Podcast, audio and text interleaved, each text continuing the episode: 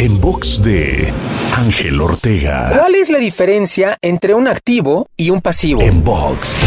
Dicho de la manera más simple posible, la principal diferencia entre un activo y un pasivo es la siguiente. Un activo es todo aquello que pone dinero en tu bolsa, mientras que un pasivo es aquello que saca dinero de tu bolsa. ¿Puede haber algo que en distintas circunstancias pueda ser cualquiera de las dos? La respuesta es sí. Por ejemplo, si compras un coche financiado y lo destinas para uso personal, es un pasivo que saca dinero de tu bolsa cada mes. Por otro lado, si compras el mismo coche financiado pero lo usas con fines de negocio, de forma tradicional o en alguna plataforma de transporte, se convierte en automático en un activo.